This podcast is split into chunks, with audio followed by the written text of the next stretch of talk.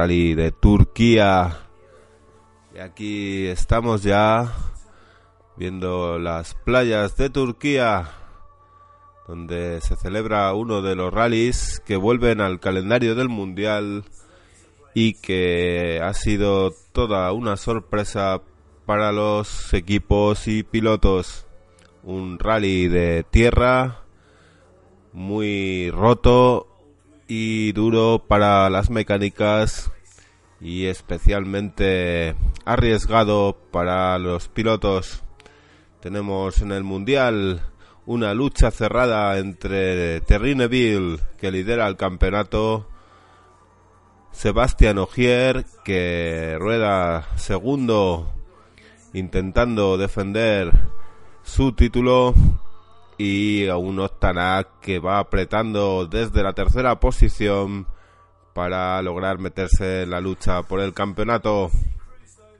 Y vemos aquí a Craig Breen haciendo los reconocimientos con su Citroën y nos dice que la carretera está absolutamente desastrosa una constante en lo que va a ser este rally y que va a exigir a los equipos montar las mecánicas más fuertes para que los coches aguanten la severidad de estas carreteras con tantas piedras, estos caminos de tierra que en parte son eh, muy pedregosos y en otras partes son muy arenosos. No hay una constante, es lo que llaman los pilotos a Rogue Race, una carrera muy muy dura que se va a disputar, se ha disputado ya entre el 13 y el 16 de septiembre en una zona de la parte mediterránea de Turquía con mucha cercanía a la costa y que vemos que estaban deseosos de ver a las estrellas del Mundial de Rallys. La clasificación general venía con Terrinneville 172 puntos, Sebastián Ogier 149 puntos, Otanak 136 puntos y en equipos Hyundai lidera la tabla con 254 puntos, seguido de Toyota Gazoo con 241 puntos y Motorsport Ford con 224.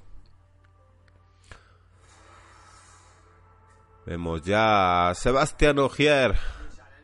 Dice que es un desafío para todos que las carreteras están con piedra muy muy suelta y que en cualquier momento eh, te puedes quedar fuera. Esa Pekka Lapi también comenta que a manos de su Toyota que han tenido que reforzar muchísimo todo, saquen unos pedruscos eh, en el paso del rodaje de al menos 40 centímetros y eso puede dañar cualquier coche normal y puede dejar en grandes problemas a los coches del World Rally Championship. Thierry Neville, lo mismo, eh, todos han visto lo duro que es este monte turco y el desafío es está servido, está servido y, y no es un plato de buen gusto. Pero aquí los puntos valen lo mismo que en cualquier otro rally. Y bueno, pues todos han venido a luchar. Se les veía muy relajados en la zona de concentración.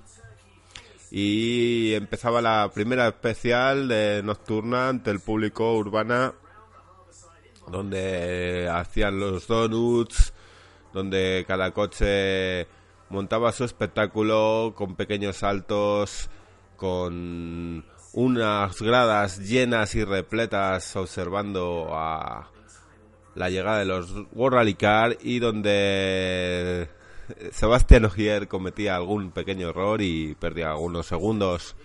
Siempre esta etapa no es para marcar tiempos de diferencia, sino que normalmente lo que proporciona es una primera clasificación inicial, eh, los resultados del down pues que se vean en el, en el setup y bueno. Andreas Mikkelsen era el que se adjudicaba la primera etapa, seguido de Craig y Otanak. La acción empezaba el viernes con seis etapas, 144 kilómetros y la primera, la segunda etapa era en allí cerca de la ciudad de Akiaka, eh, que era más o menos el centro logístico Akiaka y empezaba pues con etapa muy muy larga, muy muy sobre todo muy técnica en la que los pilotos tenían que mantener la concentración durante 38 kilómetros, algo que es muy muy exigente. Empezaba ya la etapa, salía Terry Neville como líder del mundial y empezaba con una zona de mucho fango que eh, discurría en medio del monte rodeado de muchos árboles, sobre todo coníferas. Eh, carretera en principio un poco ancha, pero que escondía diversas zonas con muchas estrecheces llenas de piedras y eh, la exigencia era, era total, total, total.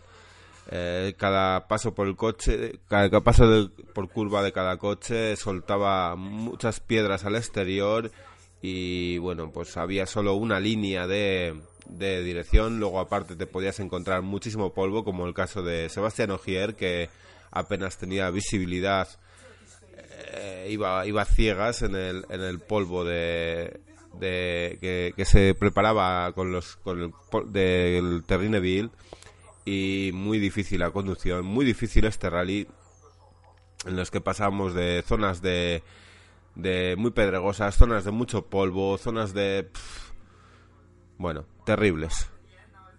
Eh, se le ve aquí a Sebastián Ogier que al llegar estaba un poco desesperado. Dice, había intentado hacer algo, había intentado correr, pero no había podido.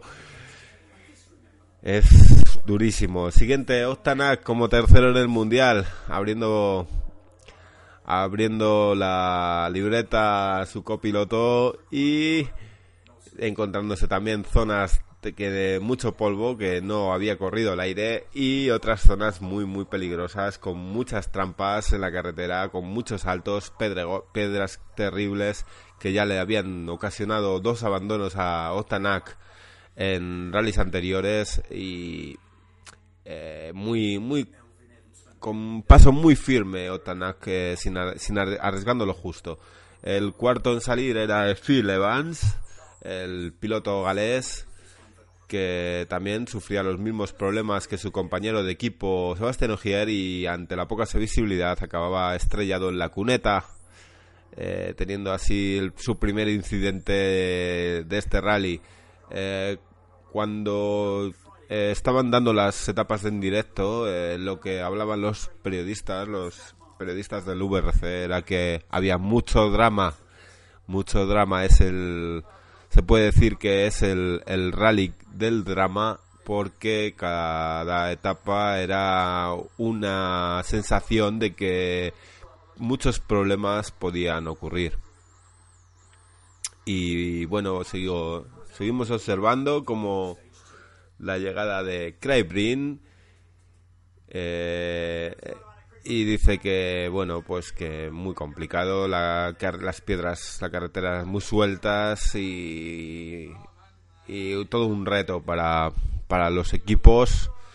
El equipo Citroën que esta semana ha hecho su gran anuncio y es que ha fichado a Sebastián Ogier para los próximos tres años el galo vuelve a su primer equipo en el mundial y lo hará con un coche que hoy por hoy es el cuarto del mundial, o sea, es competitivo, todo el mundo sabe que estos coches están limitados y por lo tanto la ganancia máxima digamos que está bastante igualada para que sea el piloto el que ponga las diferencias en la clasificación general.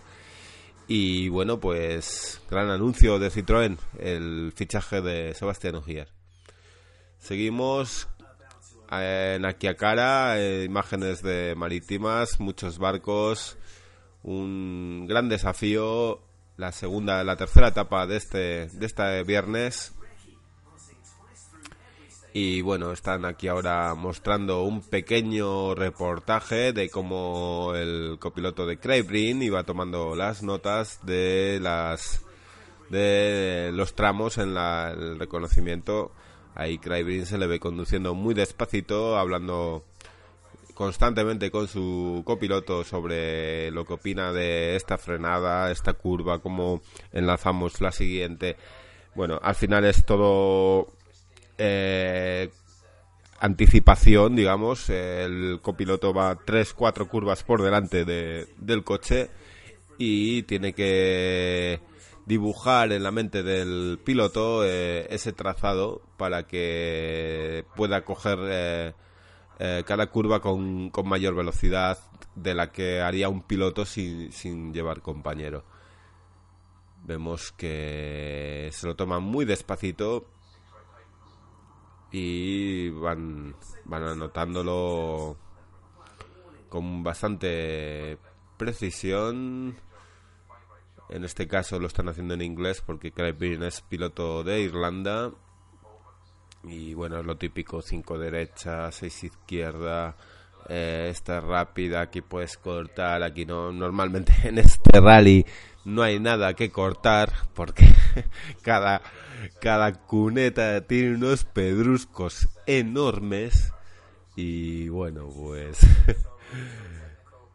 El apartado técnico es sobre todo no rompas el coche, arrástralo si hace falta hasta la siguiente etapa y ve superando obstáculos día a día. Es un rally de obstáculos, un auténtico desafío maratoniano que ha caído eh, a falta de cuatro carreras para el final de este trepidante mundial, este mundial que que se lo están luchando con puños de acero entre Terry Neville, Sebastián Ogier y Otanak. Después de muchos años tenemos tres aspirantes a campeón del mundo muy serios y cualquiera de ellos puede llevar el gato al agua.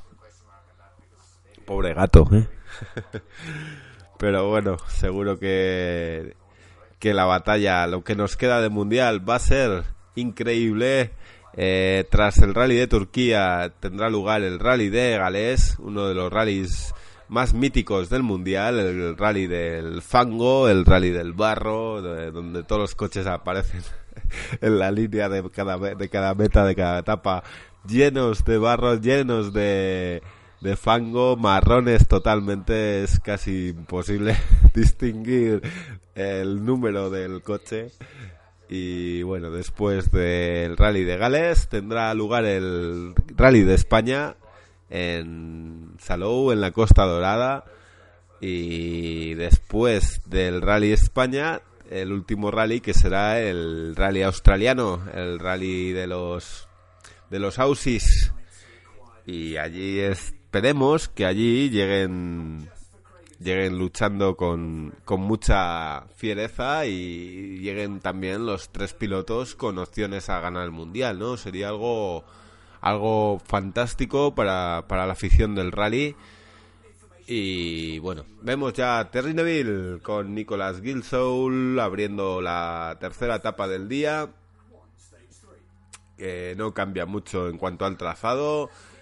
Eh, en este caso está pasando por zonas con muchísimo polvo, algo que tampoco es bueno para las mecánicas, ni polvo ni roca, siempre pues una grava intermedia suele ser lo, ideal, que tenga bastante agarre y ninguna de las dos cosas que hay aquí, eh, polvo y piedras, eh, se adapta perfectamente a las exigencias óptimas, digamos, de, de un rally, pero bueno, es la primera vez que lo organizan.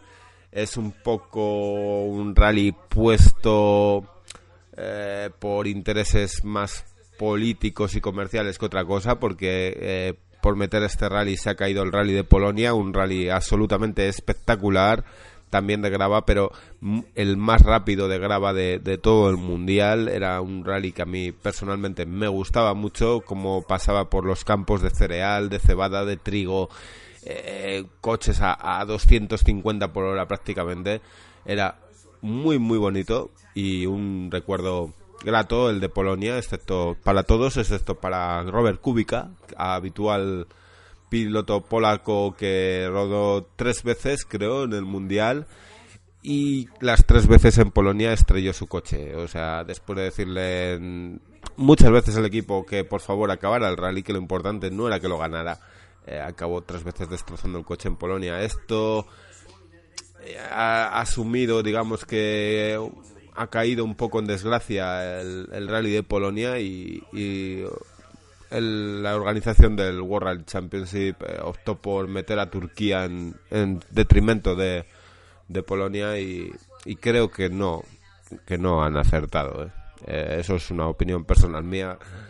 Bueno, vemos a Andreas Mikkelsen. Andreas Mikkelsen con, con su copiloto también noruego Jagger y están ahí retocando su Mitsubishi, su, perdón, su Mitsubishi, su Hyundai, su Hyundai que pues eso, cada cada paso por cada tramo eh, daba mucho trabajo en eh, posterior a, los mecánicos de los equipos y poniendo las piezas más fuertes que tenían la, las suspensiones más elevadas eh, eh, no es porque el coche iría mejor, sino para que el coche no se rompa.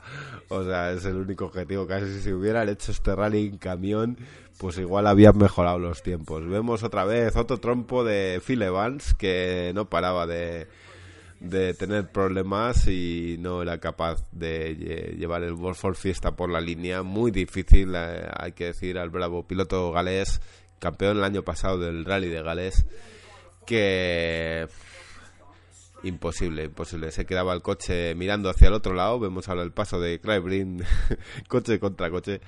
Y bueno, eh, muy difícil. Mazosberg, aquí tenemos al bravo piloto noruego, al, al noruego saltador, el piloto con, con mejores saltos del mundial. Es puro espectáculo. Mazosberg, un piloto muy querido de la quinta de, de nuestro compatriota de Dani Sordo. Y, que tenía muchísimos problemas para andar. Es que, es, que no hay coche que pase por ahí. Es que esto es una especie de, de, grava de piedra grande bacheada. Bueno, ya se le ve que había destrozado la parte izquierda del coche. La rueda estaba totalmente fuera y, y bueno. Craybrin se le veía bastante, bastante ágil y se ponía con el mejor tiempo Scott Martin ahí que le iba trazando le iba trazando ese camino ese camino pero que, que, no que aquí no da para correr no da para nada. Lo único que hay que hacer es ir de un punto A al punto B llevar el coche lo menos jodido posible que parece mentira que, hoy en día tengan que correr en estas carreteras. Es, es absolutamente desastroso. Si si o, si no, no habéis visto un poco el trazado os diría que es como coger un coche monte a través. O sea, no, no hay, no hay trazado. Así de claro. Y ahí estaba Crybury medio llorando. Dice que no, no se lo cree, que, que, no puede correr, que no puede hacer nada, que está desesperado. Yo, esto ha sido drama, drama y más drama. Y vemos ya Sebastián Ogier. Sebastián Ogier que aquí era muy importante amarrar puntos para el mundial más que otra cosa, sacar la calculadora, todos con la calculadora y bueno, pues eh, donde podía navegar rápido lo hacía y donde tenía que navegar despacio, pues nada, a conservar coche y siempre pensando en sus opciones para el mundial. La verdad que las carreteras del rally son desastrosas y bueno, pues nada, punto A, punto B y es lo que tenía este rally. Eh, una pena sacar Polonia, un rally espectacular, un rally seguro, un rally rapidísimo, absolutamente vibrante por meter este fiasco de, de monte roto, de aquí todo vale y no, todo no vale, no, no puedes tener unas carreteras mediocres y, y, luego encima que aparezcan unos pedruscos que, que no hay coche que vaya por el suelo que lo pase, vamos, que aquí no lo hacen ni en lancha. Pero bueno, eh, lo que tenemos es un rally de exigencias y es un rally de, digamos, también de suerte, ¿no? Están todos... Eh, todos esperando que, el, que las etapas mejoren, ¿no? Pero cada, cada paso por cada etapa es más de lo mismo y, y sufriendo mucho. En teoría eh, debería haber sido un rally del mundial y no un rally de regional. Es que ni, ni en regional lo tienen tan mal, ¿eh? O sea, eh, hay que dar todo mérito a las categorías inferiores de los rallies. Esto no es un rally de mundial, esto es una vergüenza patatera que nos han colado por Turquía. Pero bueno, siento que la vuelta de Racing Fórmula haya sido con este rally. Lo cierto es que mm, Racing Fórmula hemos estado parados durante casi dos meses largos y ante la llegada de las JPOZ estaba bien sacar un programa para que así si alguien quisiera escuchar un poco Racing Fórmula pues tenga un programa más o menos fresco por lo menos para para preparar un poco lo que va a ser el final de temporada de tanto de Fórmula 1 donde Lewis Hamilton está dominando con brazo de hierro ante el Super Ferrari de Sebastian Vettel donde MotoGP, donde Matt Márquez eh, domina claramente el mundial ante las Ducati y este es el único mundial, el de rallies, en el que tenemos la emoción servida con tres platos. El plato de Thierry Neville, el belga, el plato de Sebastián Ugier, el galo y el plato de Otanak, el estonio, tres convidados a la cena que veremos que no, no van a darse ni un segundo de respiro. Vemos imágenes de años anteriores, veíamos eh, fulgurantemente a Colin Marrae, mi, mi piloto de rallies favorito junto a Carlos Sainz y fantástico el piloto escocés que murió desgraciadamente hace algunos años en un accidente de helicóptero, pero que siempre se le recuerda en cada rally. Es la leyenda viva de los rallies, la, leyenda no viva, pero bueno, eh, lo mantenemos vivo entre, entre los aficionados y bueno, es un auténtico ídolo y nuestro referente, al igual que puede ser eh, Ayrton Senna en, en Fórmula 1 o no se me ocurre ahora mismo en motos quién podría ser, quizá eh, buen Reini o ah, bueno, en motos hay en motos Ángel Nieto, vamos a dejarlo ahí, ¿eh? No, sin eso. Vamos, estamos viendo, estoy viendo aquí ahora a, a Hayden Paddon, el neozelandés, que habla de ser competitivo en este rally, pero que es muy difícil. Eh, aquí están todos intentando llegar al final de la etapa, ¿no? Eh, intentan, sí, cuando ven que pueden correr un poco, corren. Pero en cuanto esas cosas se ponen muy jodidas, es difícil, ¿eh? Es difícil. Y aquí es un, un rally que va a premiar el conservadurismo, es lo que tienen los malos rallies. Que al final no premias al más rápido, sino al más conservador. Y Veremos, veremos quién, quién al final de esta grabación se lleva el gato al agua. Pobre gato otra vez. Pero sí, esto es un rally que no, no es lo más espectacular. De hecho, es un rally que, que no es digno de, un mundial de rallies. Anda que no hay carreteras, las de mi pueblo están mucho mejor. Y, y bueno, una pena, una pena que, hayan venido a este país que encima políticamente es inestable, que esto es para que los presidentes y gente de esa calaña se haga la foto y, y no, un error de la organización, esperemos que no vuelvan más. Y aquí estoy dejando constancia de que una vez el rally estuvo en Turquía y, esperemos que no vuelva a estar más. y bueno, eh, Luego al final del al final del audio os voy a poner un poco de historia. Bueno, igual os lo pongo al principio y ya lo habéis oído. No sé, igual tengo que editar esto, pero bueno. En estas vacaciones pues hemos hecho algunas cosas y claro, no todo es para disfrutar, ¿no? Eh, también hay algo de, relación con el deporte y, y sobre todo, bueno, disfrutándolo efectivamente, pero eh, un poco de historia de antigua, en este caso, de, del, del automovilismo, bueno, de las carreras, ¿no? Eh, porque tampoco era automovilismo, no había automóviles. y las carreras, eh, cuando antes no era el mundo del motor, sino que era el mundo del caballo, bueno, pues eh, el audio final será una sorpresa. y bueno, esperemos que, que os guste. Y nada, salvo esto, están ya aquí, estamos ya en el sábado, cara sonriente de Ogier, que sigue dentro del rally. Eh, todos están ahí observando en la aplicación que tenemos del All que es una aplicación que sacó VRC con una pequeña suscripción mensual. Eh, se puede ver todo el rally íntegramente, de principio a fin, más luego los resúmenes, como el que estoy viendo yo ahora para comentaros este rally y que es maravillosa y que la puedo ver en allá donde vaya, si voy al monte, si voy a eso, siempre un poco de internet y ya es suficiente para para disfrutar de los rallies en cualquier momento, disfrutar también de las 300 etapas, 300 kilómetros de las etapas de rally y de, de todo lo que acontece, acontece y acontecerá. Yo, bueno, eh, estaba deseoso de que llegara este rally porque llevaba ya más que nada tres semanas sin otro rally. El rally anterior eh, creo que fue el de Italia, puede ser.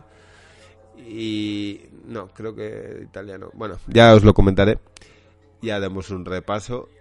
Y estaba ya deseoso de que llegara, pero joder, es que qué, decepción de, carreteras.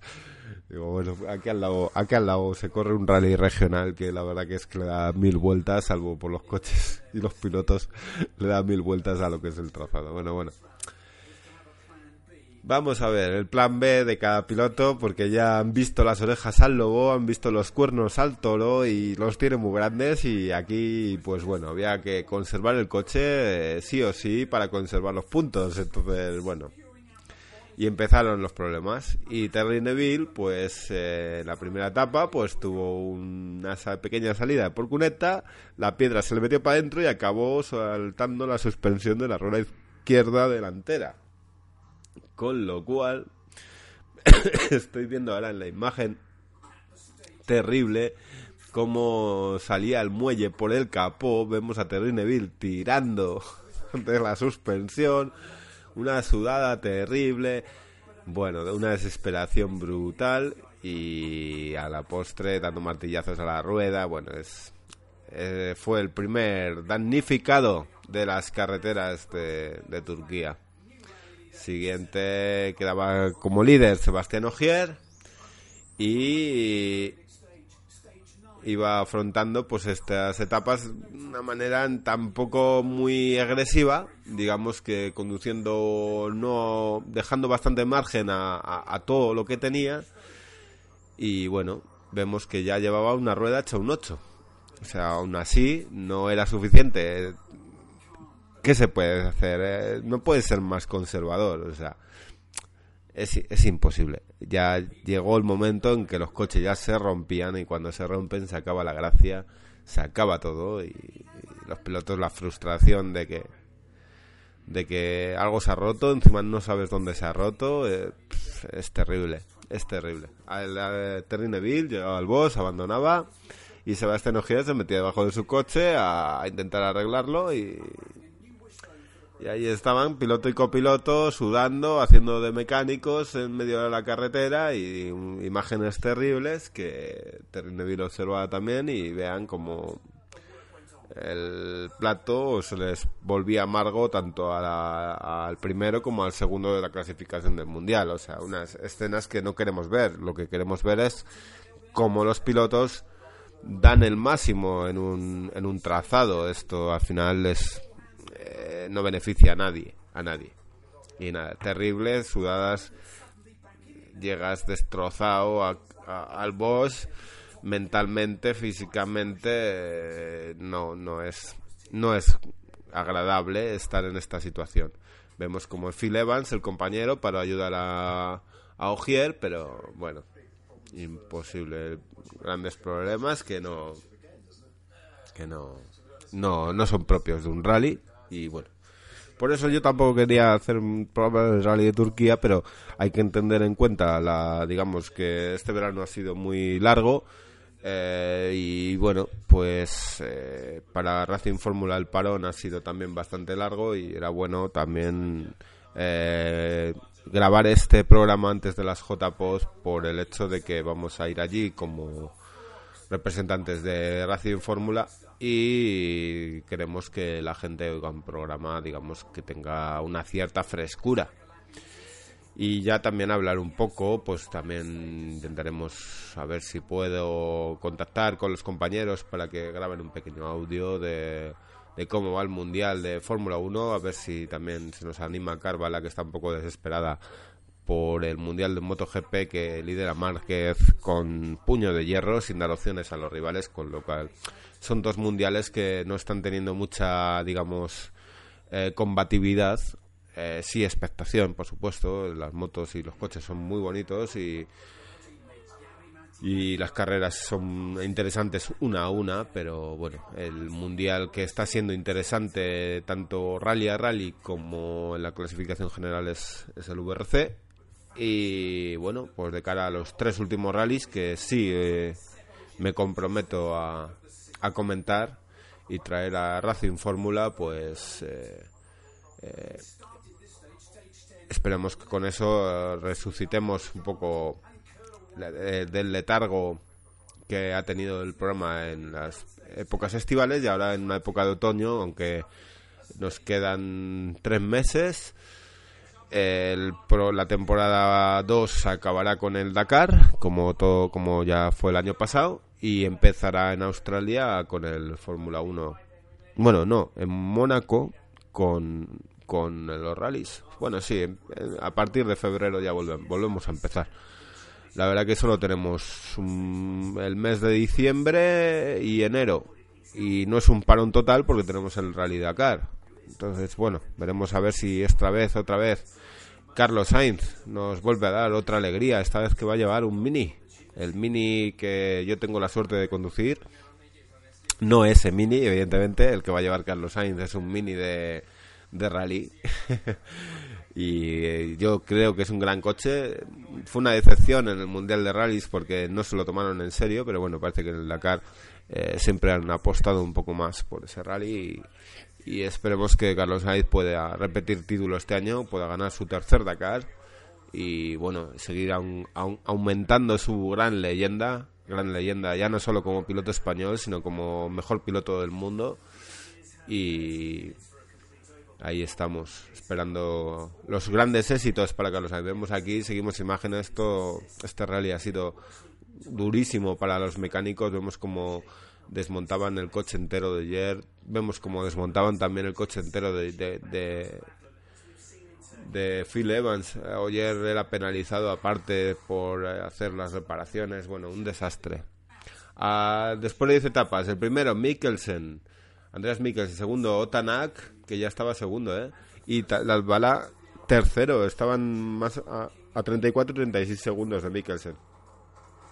Y vemos que Oyer salía otra vez a pista y nada, seguía con los problemas. Y ¡pum! contra un árbol. Y, y cuando intentó rearrancar, lo jodió más el coche las prisas por... un desastre para Ogier que al que la graba los pulsaba fuera del trazado, al volver al trazado se volvía a enganchar y tras y jodía más el coche. Decía que al final era el silly mistake más, más grave de su carrera. silly mistake, digamos que era un error tonto. Pero bueno, propiciado también porque las condiciones de, las, de, los trazados eran un auténtico peligro, un quebradero de cabeza. Vemos a Mikkelsen que liderando el, el rally también hacía un trompo Veremos si tendría consecuencias. Pero muy mal, muy mal, ¿eh? Este rally muy mal. Si llegaba el Hyundai de Terry de, perdón, Andreas Mikkelsen con la rueda izquierda delantera totalmente bloqueada y tenía muchos problemas para mantener el coche dentro del trazado. Lo mismo, otro que se baja del coche, piloto y copiloto a meter ahí la llave inglesa y un auténtico calvario, un calvario para, para, para todos los equipos y todos los pilotos.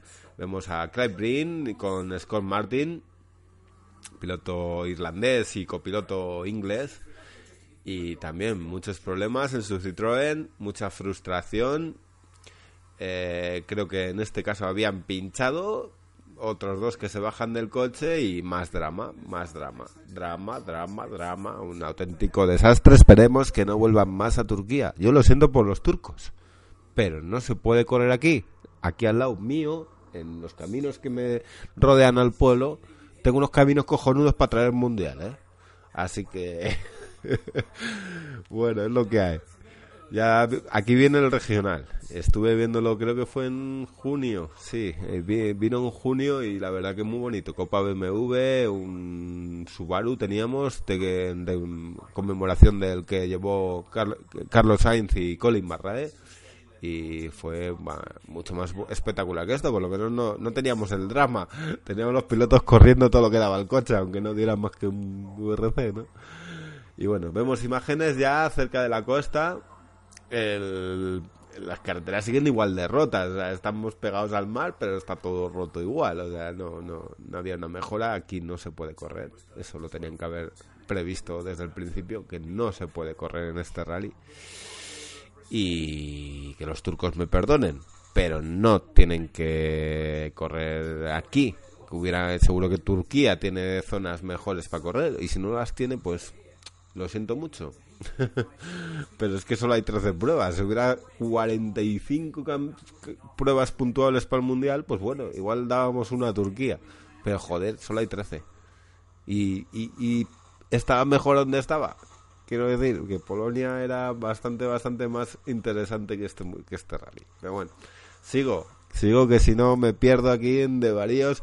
Y tenemos ya el coche de Craig Brink ardiendo en una bola de fuego total ya el rozamiento, las piedras, no sé qué, ya mira, empezó, dijo el coche, aquí me quedo, no, eso, y totalmente calcinado, los bomberos echándole la espuma blanca, eh, rezando con las manos cerradas. Desesperación total en Citroën, desesperación total en Brin, la etapa neutralizada, todos los coches parados. Y Brin observando lo que había quedado de, de su coche, o sea, hierro, no, no era ya nada. Y dice todo el trabajo, todo, todo eso, está, está el hombre desesperado total. Desesperado. Como, como puede haber ardido ya el coche. O sea, fijaros la dureza de este rally para que acaben los coches ardiendo. Brutal. Es que es brutal. Pero bueno, así es el rally de Turquía. Y la clasificación, tras el, error de Mikkelsen, que, bueno, el error, eh, la avería de Mikkelsen a 6 minutos, pues era Otanak, seguido de Yari de Azbala y Jaden Padón. Eh, pintaban las cosas muy bien para Tanak, pero todavía le quedaban muchas etapas para acabar, ¿eh? O sea que Otanak, a partir de ahora, con la presión de su compañero de equipo, una presión más amable, pero pero terrible. Vemos ya las declaraciones de Ogier hablando del silly mistake. De, dice que chocó en el árbol y cuando fue a salir se metió en otra más gorda. Eso le pasó también a, a su compatriota, a, a Mr. Loeb, cuando en el rally de Córcega, el rally de Francia, pues también tuvo una cagada parecida que se salió y cuando fue a volver se metió en otra más gorda, se metió en una sonada. Así que nada, con resignación mirando la tabla y aquí el que hacía los números era Ostanak, que era ahora mismo el líder del rally y los puntos que le meten directamente en la lucha por el mundial. Así que dice muy conservador, eh, con la cabeza muy fría, intentando que no romper el coche y, bueno, y que si tienen que quedar eh, en vez de primeros terceros, pues pues estaban dispuestos a incluso a sacrificar la victoria, porque visto cómo les había ido a sus dos rivales por el mundial, pues como para pedirle mucho más. Muy bien el Toyota, la verdad que se ha mostrado como un coche durísimo en este rally, un coche casi indestructible, ha sido el equipo, digamos, a batir, el equipo que, que no ha perdido, no ha perdido pilotos, y eso demuestra el, el trabajo del gran rival de Carlos Sainz, de Tommy McKinnon, que ha hecho un coche ideal, ideal para este mundial y que, bueno, puede que eh, al final se lleve el gato al agua, otra vez el gato al agua, pobre gato. Eh, Toyota, vuelta, vuelta al panorama del mundial, eh, un cochazo, un cochazo a la altura del primer campeón que tuvo Toyota, del de Carlos Sainz. Y es una alegría para todos ver a Toyota en el, eh, líder del mundial, además el equipo con sus colores blanco, negro y rosita chica. Ya sabemos que los Toyota les gustan mucho a las chicas. Y bueno, es un coche que cuando mi sobrina juega conmigo a los rallies es el que ella quiere, no, no quiere otro. Le digo, prueba el Mini, aunque sea, pero no, que no, que, que ella solo quiere el Toyota, el Toyota. Y bueno, encantados con el Toyota, Octanac, líder sólido de este rally, eh, muy conservador. Yo cuando lo vi en directo en el Live, por supuesto en Turquía no estuve, eh, le vi muy conservador, tomando las, las curvas súper despacio, casi como lo haríamos cualquiera de nosotros si, si nos viéramos en la misma situación en un camino.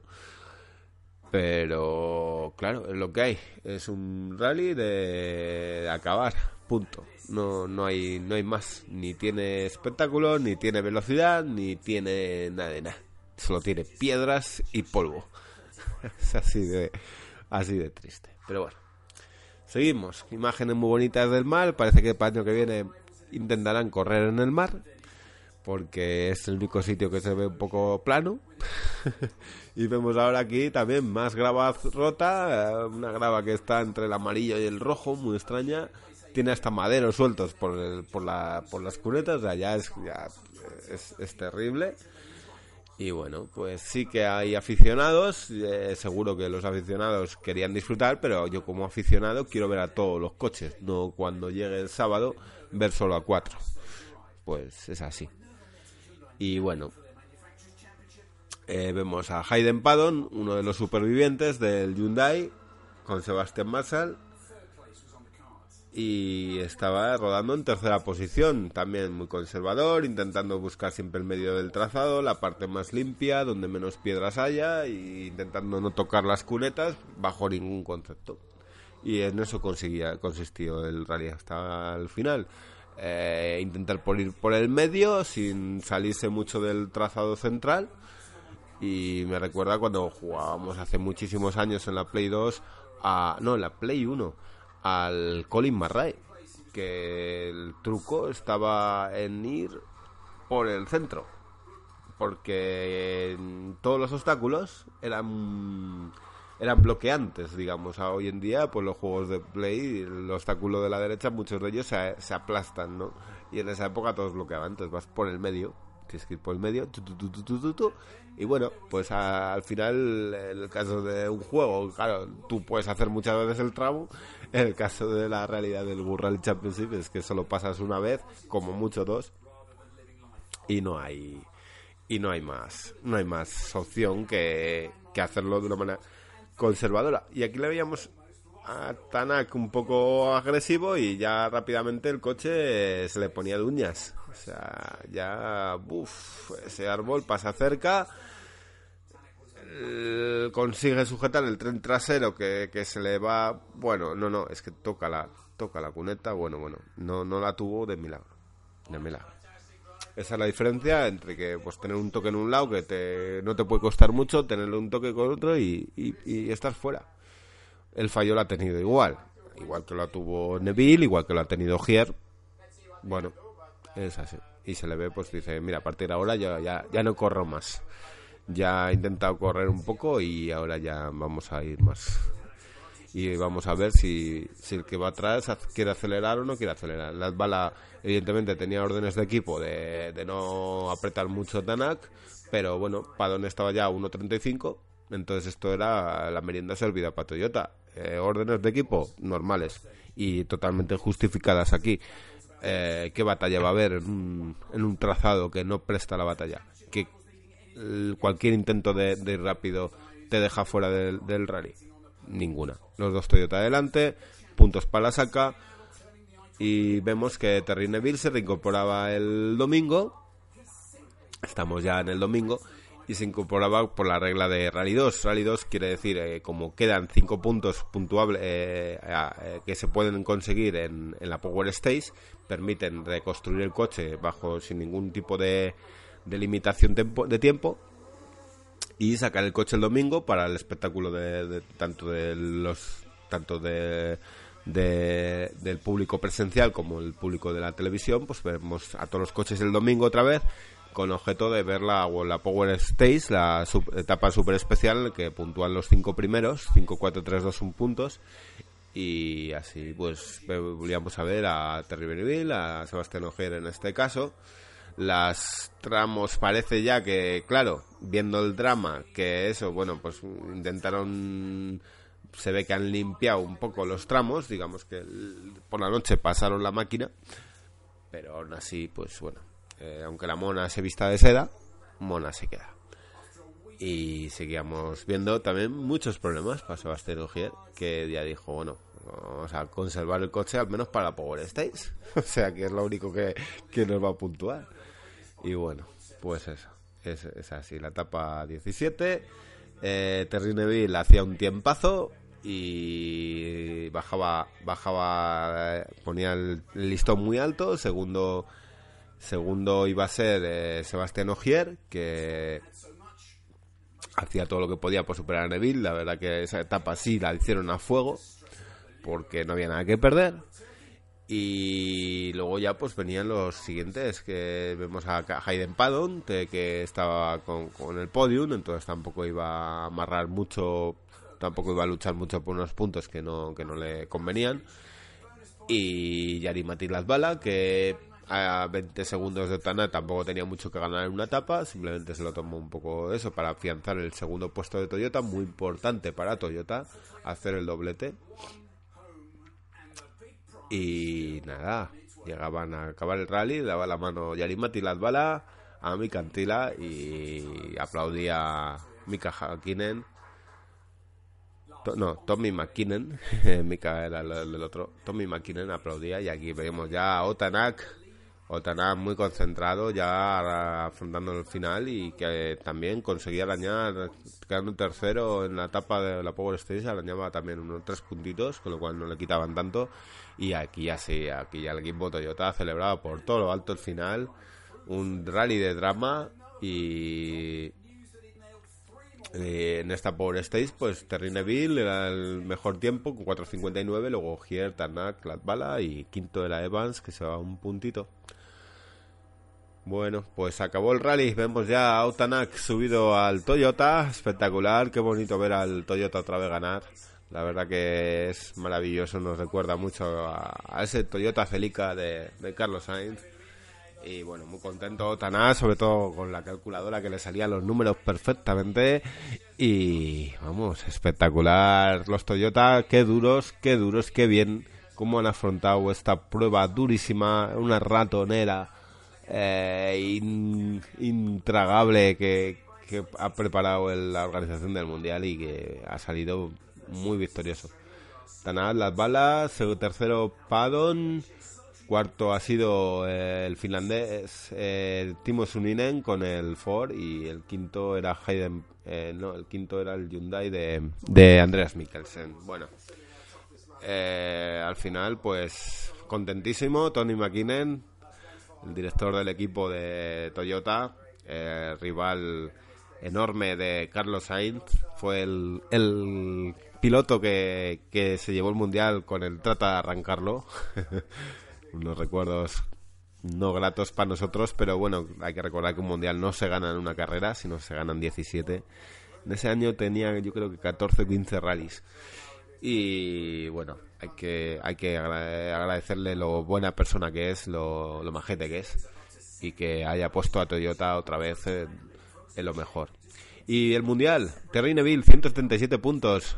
164 Otanak, 154 Sebastián Ogier. O sea, lo tenemos ya a 13 y 23 puntos. Tenemos aquí ya también que en, constructores lidera Toyota con 284 puntos y a 5 puntos, 279 está Hyundai, 244 ya se aleja un poco, están los Ford Motorsport.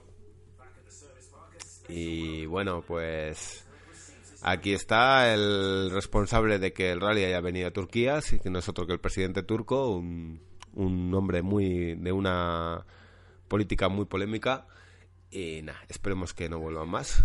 Los, el, trofeo son dos guerreros, bastante significativo de, la batalla que ha habido aquí. Y bueno, estamos oyendo aquí al presidente que mejor no oírle, porque para todas las tontadas que tiene que decir, mejor que se quede en su casa. Esperemos que no vuelvan a traer el rally aquí.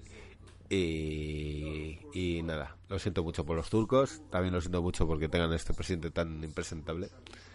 Y bueno, el traductor ahí, bueno, nos quedamos con la alegría de Otanak, que le mete un vuelco al mundial y que a falta de tres carreras está la cosa bien, bien, bien cerradita. Además nos quedan tres rallies espectaculares. Nos queda el rally de Gales, el rally de España y el rally de Australia. Casi nada, casi nada. Y nada, muy agradecido de que hayáis escuchado hasta aquí, si es que hay alguno que ha llegado hasta el final. Y nos vemos en más programas de Racing Fórmula. Un abrazo.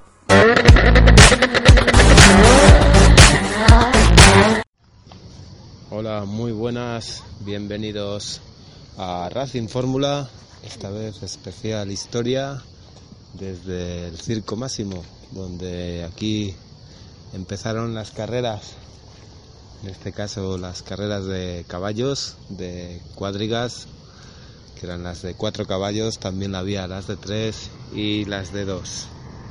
En la pista cabían hasta 12 carros y los dos lados de la misma se separaban con una mediana elevada llamada la espina.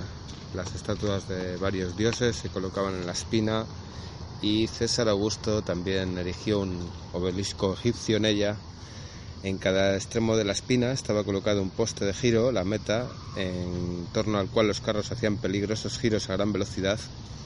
Un extremo de la pista se alargaba más que el otro para permitir que los carros se alinearan al comienzo de la carrera. Allí había verjas de salida o carceres que escalonaban los carros para que todos ellos recorrieran la misma distancia en la primera vuelta. Se conserva muy poco del circo, con la excepción de la pista de carreras, su cubierta de hierba y la espina, algunas de las verjas de salida se conservan, pero la mayoría de los asientos han desaparecido, sin duda porque las piedras fueron empleadas para construir otros edificios en la Roma medieval. El obelisco flaminio fue trasladado en el siglo XVI por el Papa Sisto, VI a, V a la plaza de Piopolo.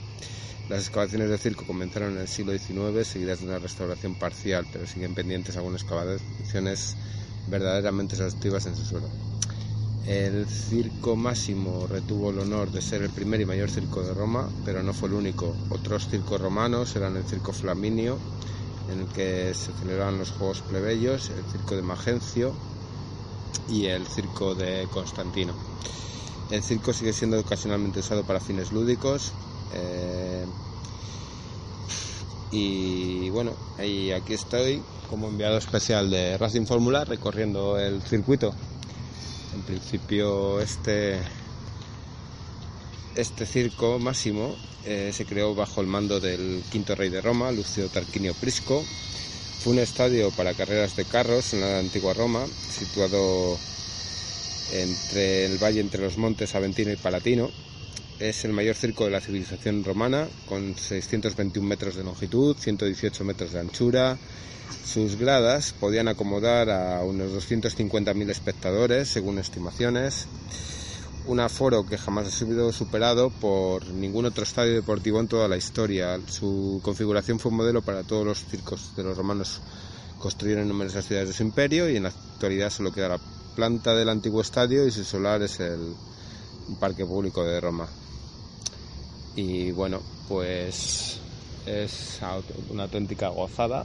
Eh, debe ser increíble imaginar aquí metidas 12 cuadrigas de, carreras dando vueltas como locos ante 250.000 espectadores rugiendo, si no se puede llamar de, de, otra forma.